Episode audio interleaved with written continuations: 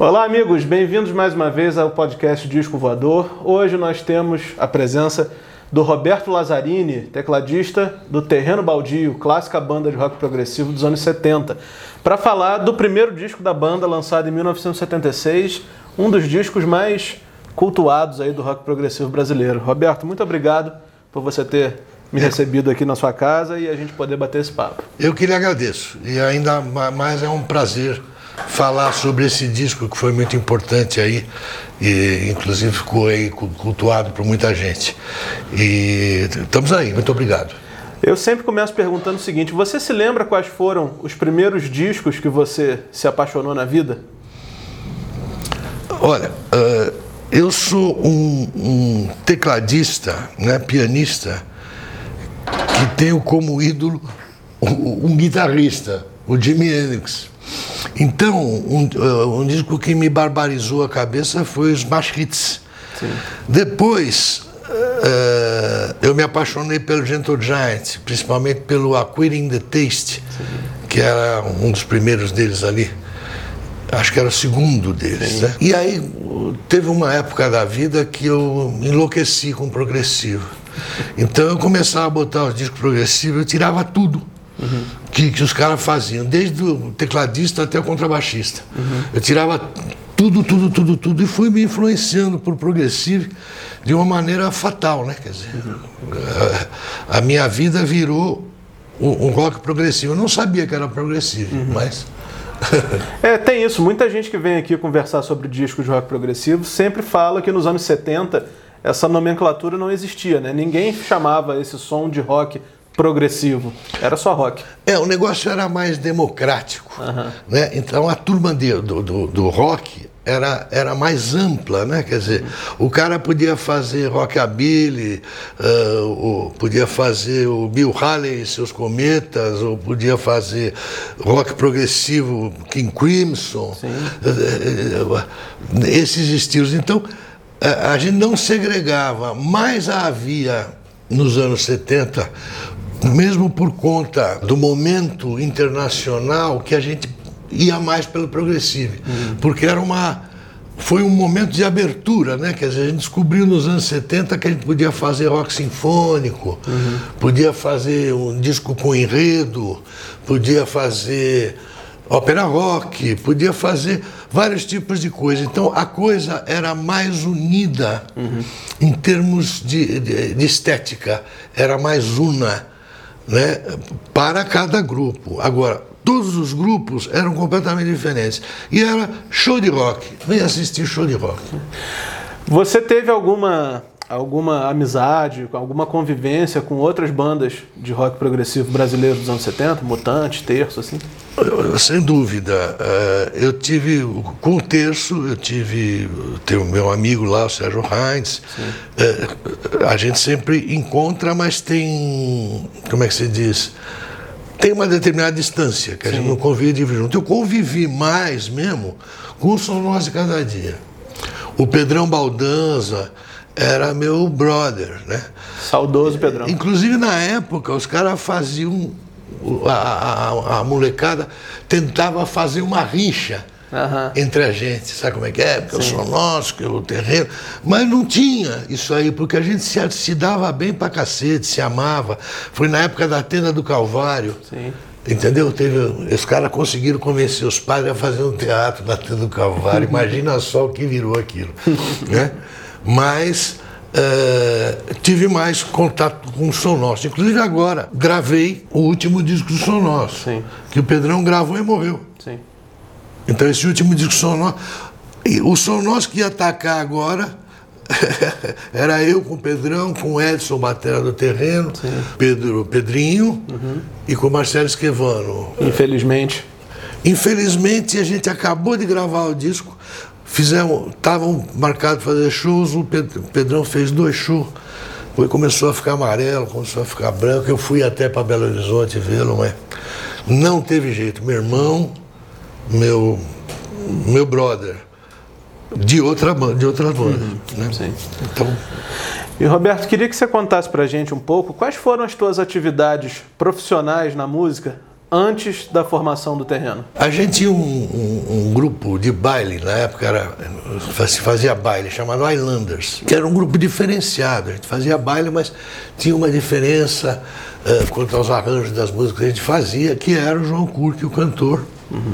O Jô, da tocar a bateria Sim. nessa banda. Aí, com o decorrer do tempo, a gente começou, eu acompanhava artistas, eu comecei a acompanhar vários artistas aí. E teve um show do Pete Dunaway, Sim. Uh, que, eu, que, eu, que eu era maestro, e nesse show a gente conheceu o Mozart e o João Ascensão, baixista.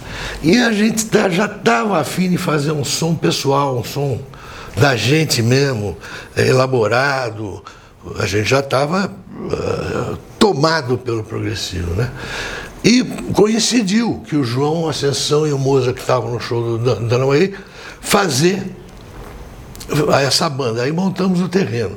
Atividades extras, além do terreno, foram várias. Eu acompanhei muita gente, produzi disco de muita gente. É, acompanhei vários cantores. Agora, na época que o terreno estava mais nativo, era só terreno. Entendi. E de onde veio o nome Terreno Baldio?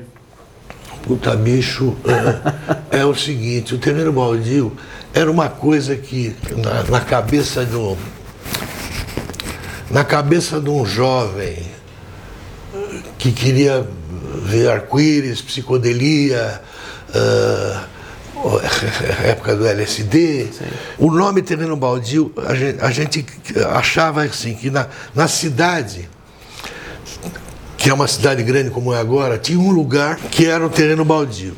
Mas é, não era um terreno baldio físico, cada um tinha o seu terreno baldio, que era um lugar onde ele podia jogar todas as coisas, as coisas más e, e, os estresses que ele passou durante o dia, uma pessoa que tinha o seu próprio terreno baldio conseguia se limpar desse terreno baldio. E, e, e já, ele já veio o nome com a mística ali que moravam no, no terreno baldio, um ser chamado Aquelô, uhum. que era milenar e que ele, ele só aparecia durante a noite para limpar os terrenos dos males que o dia deixou. E ele limpava com danças rituais, com uh, com cânticos e não sei o quê. Então o terreno já surgiu com essa ideia de ser um, um oásis no meio do deserto que seria a cidade. Um Sim. lugar que as pessoas encontrariam um aconchego, liberdade, no terreno você pode gritar. Sim, sim. Né? Então foi por isso que surgiu esse nome. Eu, eu, eu, veio para mim esse nome, os caras toparam, pronto. E aí essa história do Aquelou que você citou agora, até virou uma música, né? Antes do. no iníciozinho da banda. Virou, virou. Virou uma, virou uma música. É o seguinte, a gente tinha antes da gente gravar, a gente fez dois shows, uh, quer dizer, não dois shows fisicamente, duas montagens Sim. de shows. Um era o Aquelo, que tem, quando as coisas ganham vida, tinham músicas do, como se fosse uma ópera rock. Sim. Show Aquelo, um show temático do Aquelo. E também fizemos um do Pássaro Azul. Sim. Quando a gente foi gravar, o Cesare Benvenuti, que é, o, que é o nosso produtor, que está morando em Portugal hoje em dia, é, o Cesare é, ouviu as músicas e gostou de algumas, é, de um show, algumas de outro. Uhum. Então, por exemplo, você vê nosso primeiro disco, ela não tem gravado aquilo. Tem a volta que é, que é do Pássaro Azul, tem o próprio Pássaro Azul, Grite, uhum. que é era do Aquelô, que é no terreno baldio você pode gritar, justamente. Esse primeiro disco foi um pouco mesclado aí, esses dois uhum. shows. Sim. Né? Mas acabou ficando com unidade, né? Ficou legal. Depois nós fizemos Lendas Brasileiras, além das lendas brasileiras, que também eh, foi uma tentativa da gente, quer dizer, acho que uma tentativa que a gente conseguiu fazer. Conseguiu fazer, fazer progressivo brasileiro. Isso. A gente sempre faz um faixa a faixa do disco, né? Muita gente faz entrevista falando de duas ou três faixas, eu faço questão de falar da maioria delas ou de todas. E pedir para você comentar as lembranças que você tem desse momento, assim, das gravações e da tua vida.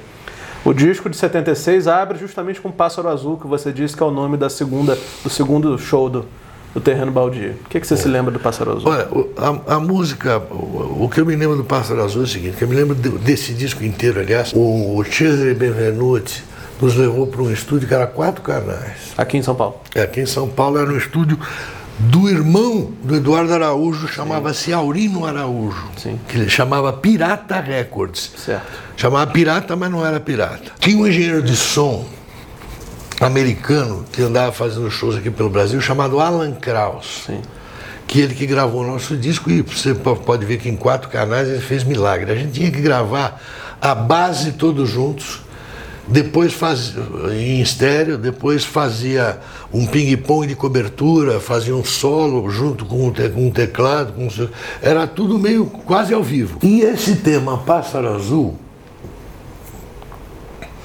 é um tema muito interessante que é do Mozart, Melo. Um dos melhores solos que eu já ouvi em rock and roll, que é o solo do Mozart com Pássaro Azul. Tudo meio com poucas condições, mas com a garra e aquele solo do Mozart, e o tema mesmo é, é, é do Mozart, a gente desenvolveu, mas é, é, do Mozart. E aquele solo do Mozart é o que ficou marcado nessa música para mim, e sem falar na, na voz do Kurk, né? Uhum. que era uma maravilha. Em seguida a gente tem o Loucuras de Amor. Hum, Loucuras de Amor é um tema meu, que é uma coisa que, que aconteceu numa praia, coisa de moleque, né? Aqueles casos de amor que a gente vive, vive quando é moleque, amor, amor romântico, uhum. né? Sim.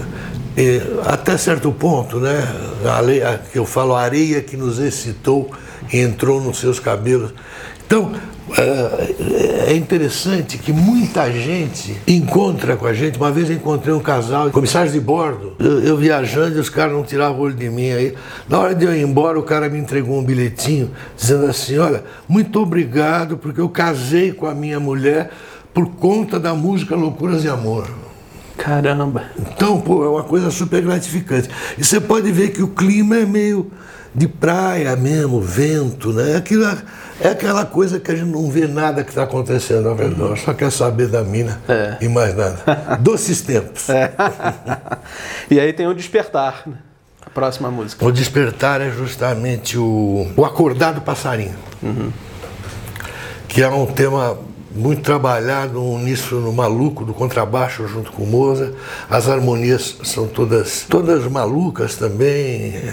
Agora, esse despertar é o seguinte: o passarinho acorda, ou sai do ovo, digamos assim no ninho. E ele tem as penas azuis e acha que ele já pode voar. Então, irresponsavelmente, ele se atira no ar e, e cai no chão. Mas a nossa história era amena, ele não morreu. Depois ele aprende a voar, mas é aquela coisa, mais uma vez, é uma mensagem de vida. É. Né? Mas é, é uma mensagem de vida assim. Olha, molecada, cuidado ao alçar voo. Né? Vocês têm que ter um pingo de responsabilidade ao alçar voo para não se arrebentar. Isso. Então, é, essa música é muito marcante para mim pela técnica contrapontística e principalmente o, o, a, a, o, o evento baixo guitarra em uníssono. Você acha que essa é uma das que mais tem influência do Gentle Giant? Oh, rapaz, a gente sempre os caras falam pra gente que a gente tinha influência do Gentle Giant. Uhum. E tinha. E tínhamos também do Yes, tínhamos também do King Crimson, tínhamos também do Genesis. Acontece que é o seguinte, o som do Giant, para mim, na época, era o que existia de melhor de rock progressivo. E a gente não copiava. A gente pegava, estudava, tocava, não sei o quê, depois ia compor a música e aquilo saía naturalmente. Uhum. E, e naturalmente sairia alguma influência. Todos os compositores beberam em alguma coisa, não é isso? Sim.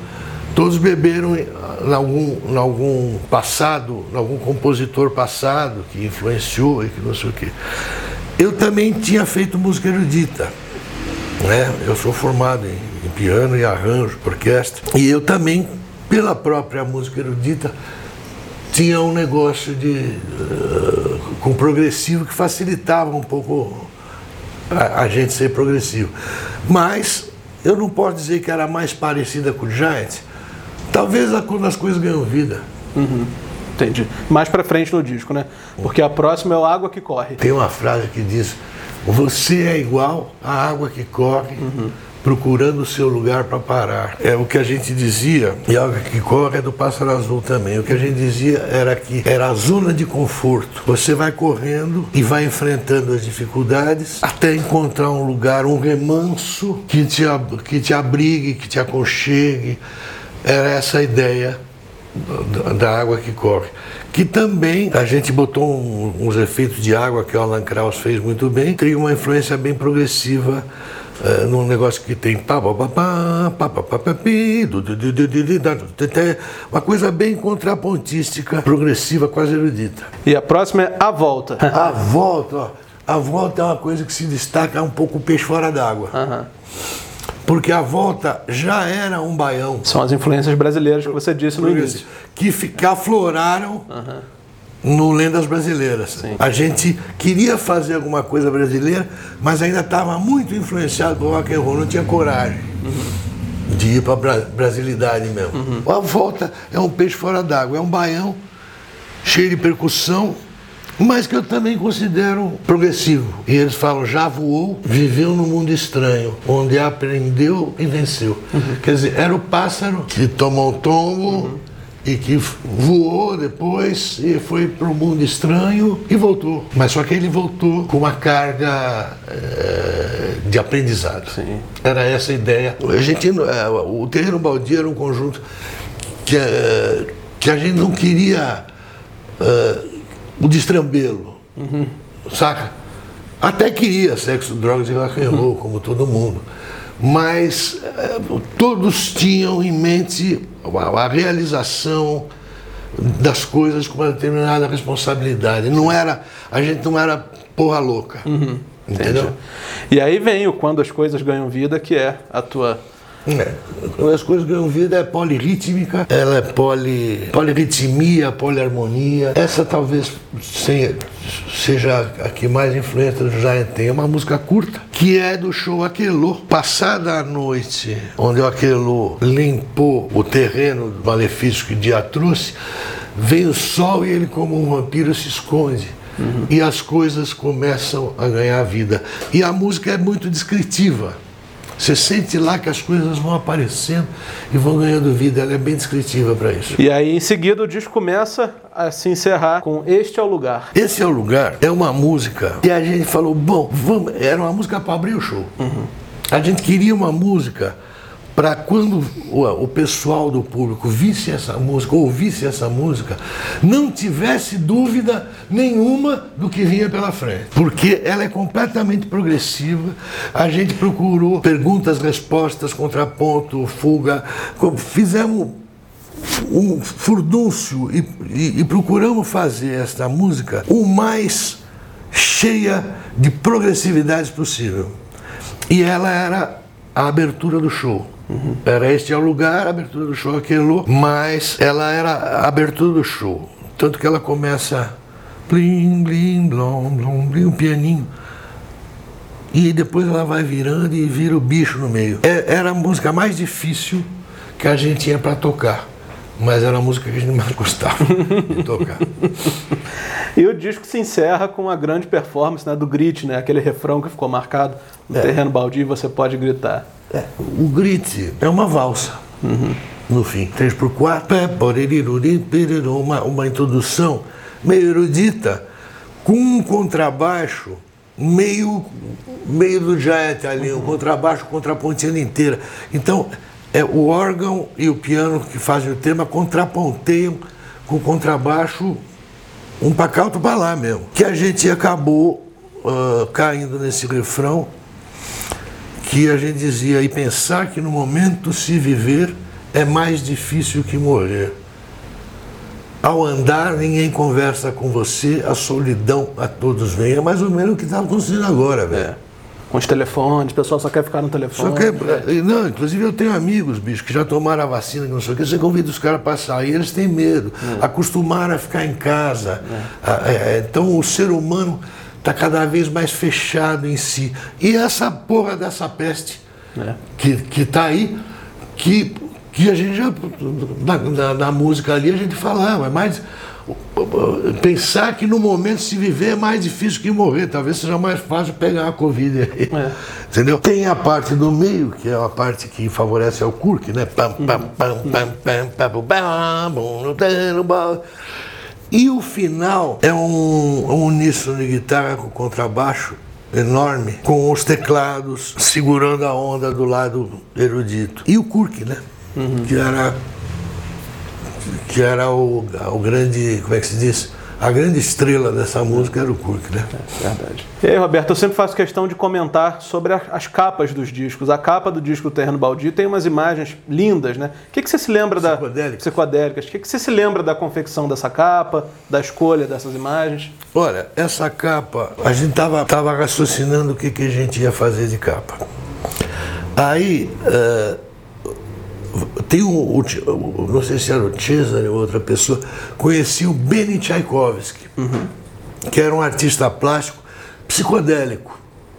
Como o nosso som poderia ser considerado psicodélico, também não se falava, hoje em dia que se fala. Uhum. A gente adorou a capa, ele levou um quadro pintado a óleo, uhum. que era os dois. Uhum. Né? Era um quadro retangular e que tiveram a ideia de fazer um álbum e dobrar a capa. E uma capa super psicodélica. A foto em branco e preto do meio, Carlinhos Ira, o grande fotógrafo do rock and roll uhum. brasileiro, o saudoso e falecido Carlinhos Ira, estava tirando várias fotos da gente.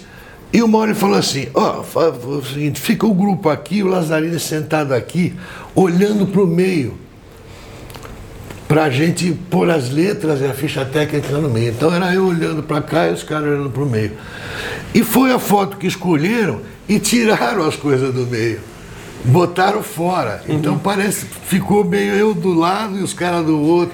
Algumas pessoas falam, porra, mas o que, que é isso? O cara é, é egocêntrico, uhum. não sei o que. Não, não era nada disso. Foi uma coincidência Sim. de uma foto que se escolheu e que na, na gráfica os caras resolveram fazer a arte para fora. Agora, a capa do Benny Tchaikovsky, para mim, é uma obra de arte. Inclusive, posso falar? Claro. Vamos, vai ser relançado esse, esse vinil do terreno, uma edição especial. O Fabrício Bizu encontrou o Benny Tchaikovsky e vai ter uma obra de arte para cada música do disco. Então vai ser um disco que vai ter um encarte que além da capa psicodélica tem outras obras psicodélicas. E esse cara é demais, o Ben Tchaikovsky. Me parece que ele está morando na Europa. Uhum.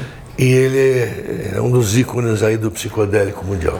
Algum de vocês ficou com essa pintura original para guardar? Rapaz, sumiu, velho. É mesmo? Puta que. Puta vida.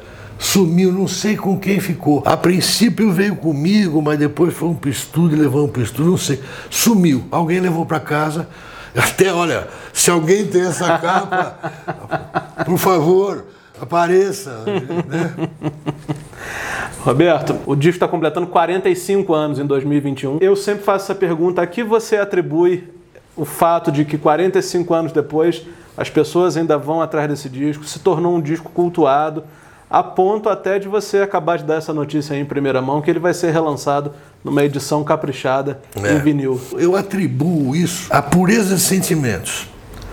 A gente não fazia música para tocar no rádio, para ganhar dinheiro. Até a gente queria virar superastro de mas não era o fito. Quando a gente ia compor, a gente compunha pelo prazer da música, pelo prazer de misturar aqueles sons, de fazer, um, fazer contrapontos, um pouco de matemática. Tudo isso nos, nos seduzia ingenuamente.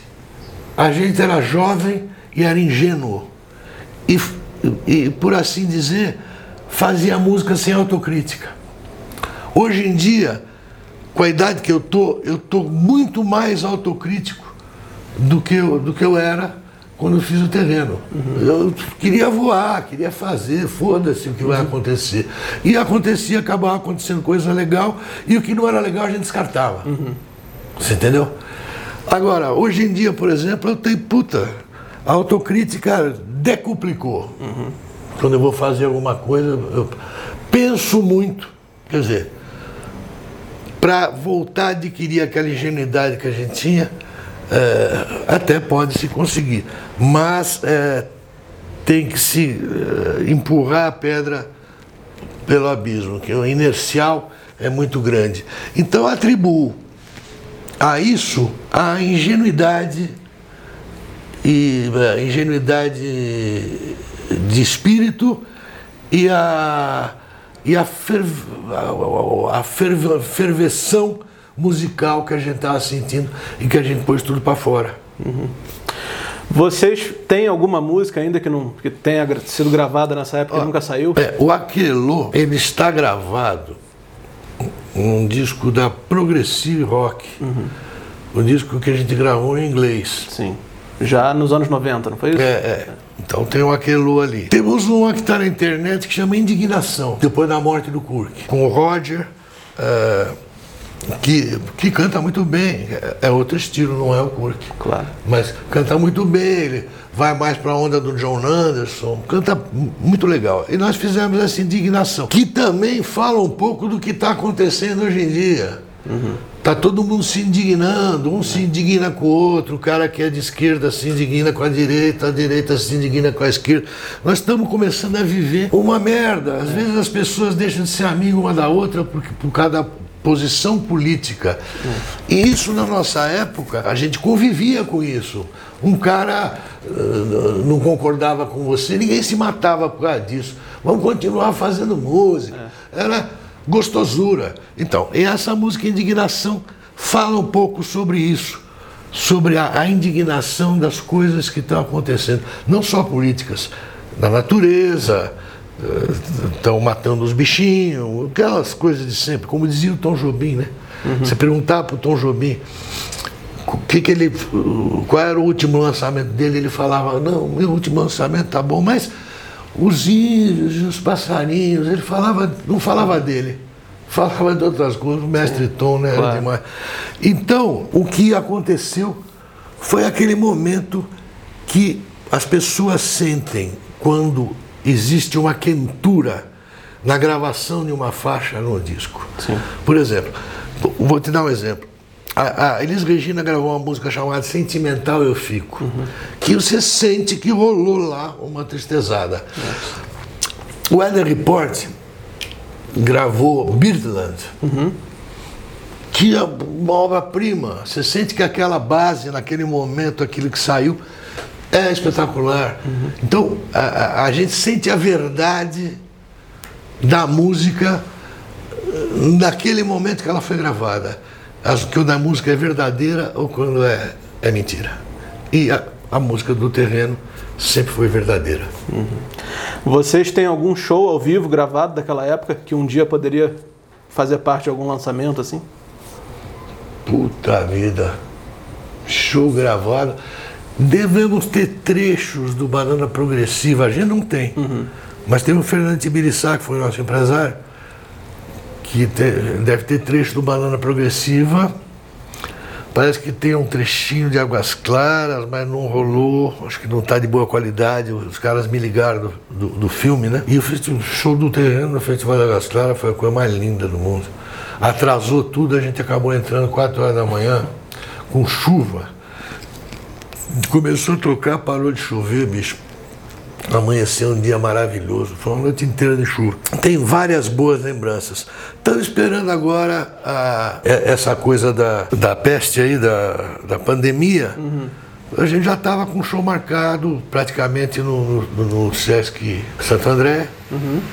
É, tem algumas coisas no, no, no PROAC, mas ainda está tudo um, um pouco coisa meio embaçada a gente não está afim de parar. Na minha opinião, esta formação instrumental do terreno é a melhor que o terreno já teve. É o Edson Guilherme na bateria, eu de teclado, Cássio Poleto de violino, uhum. Mozart, Geraldinho Vieira de contrabaixo e o Roger. Mas é, o time é puta, da pesada. Ah, talvez o, talvez o, o Oca tenha alguma coisa gravada no Totem, mas agora Sim. não. É.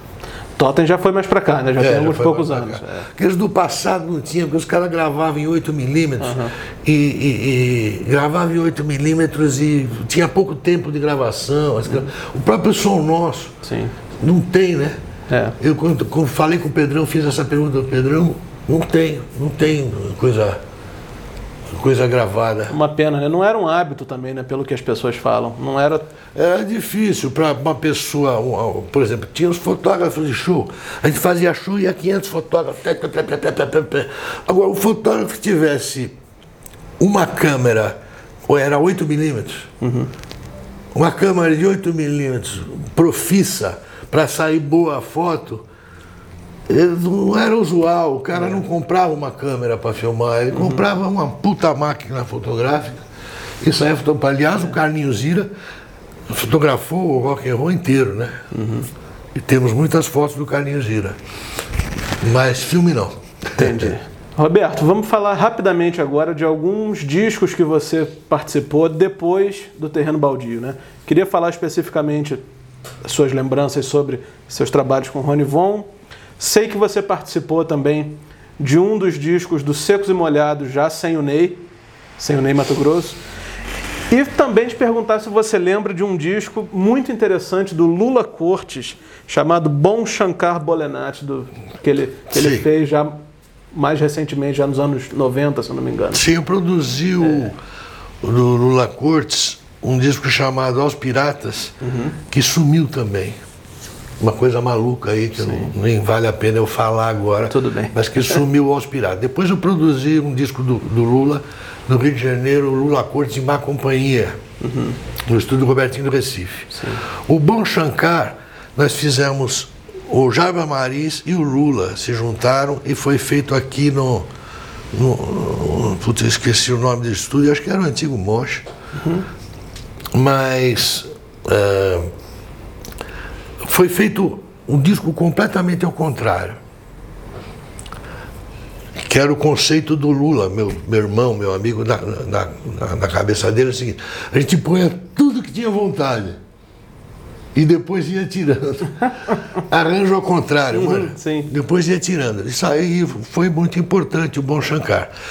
Quanto ao, a- aos Secos e Molhados, o João Ricardo me chamou e eu estou em num disco solo do João Ricardo também. Aquele que ele tá com a roupa rosa na capa, é esse? Puta, eu não me lembro se é esse o Rosa ou se é um outro solo dele. Eu acho que sim. Porque esse da capa rosa é muito interessante também. né? É, não, gravei coisas interessantes com ele. Não sei se, não me lembro se é esse do Rosa, viu? Ou, ou se ele gravou dois, que eu saiba. Bom, e o que, que eu ia falar? Ah, aí ele tinha acabado os Secos e Molhados. Tava com uma moral com a gravadora enorme. E a gravadora botou dinheiro para fazer os novos Secos e Molhados. E aliás, eu gravei dois dos Secos e Molhados. Um que o Lili Rodrigues, Um de 1980 e outro mais à frente. já faleceu, É. e outro que tinha um grupo vocal, que eu não me lembro o nome do grupo vocal, era um grupo de meninos, um grupo vocal. Cheguei a fazer show com o João Ricardo, que era o Vander Tafo, Sim. eu, o, o João Ascensão e o. Era o Gel. Não, acho que era o Juba. Juba da Blitz, né? É, eu não me lembro quem era o Batera.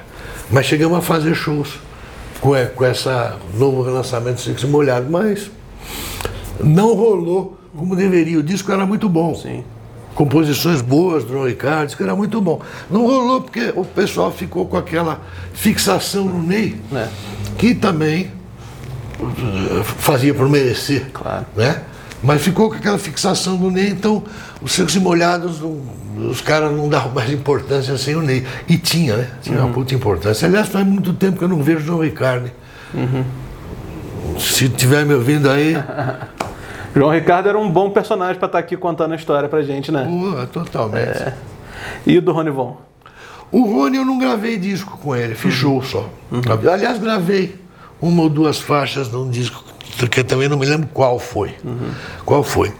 E, e fizemos muito show, né?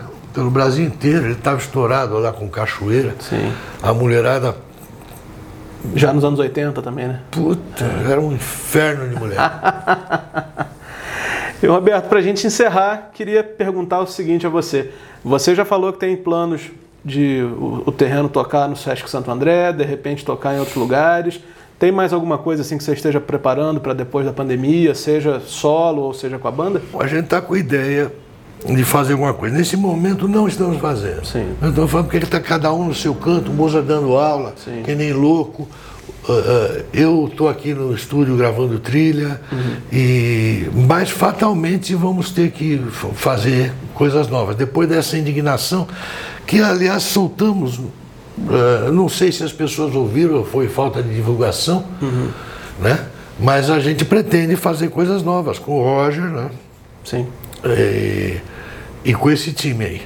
Agora, talvez talvez gravar um disco ao vivo não seria ruim, viu? Legal. Seria interessante fazer um gravar um show ao vivo mesmo. Isso, pô. Filme.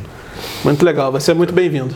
Vamos, va- nós vamos armar, com certeza nós vamos armar que nós estamos vivos, Isso. atuantes e a fim de fazer. Pô, maravilha. Te agradeço muito, Roberto. Então aí. Obrigado mesmo e a gente acabou aqui esse episódio sobre o disco de 1976 do Terreno Baldio. Boa sorte a você, ao seu programa. Obrigado. E muito obrigado pela, pela atenção e pela escolha aí de falar sobre a gente. Não posso deixar também de agradecer aqui publicamente o Mozart Mello que fez a ponte para a gente poder conversar. Valeu. Falou, gente. Até já. Curtiu? Gostou? Oh, pra caramba. Que bom.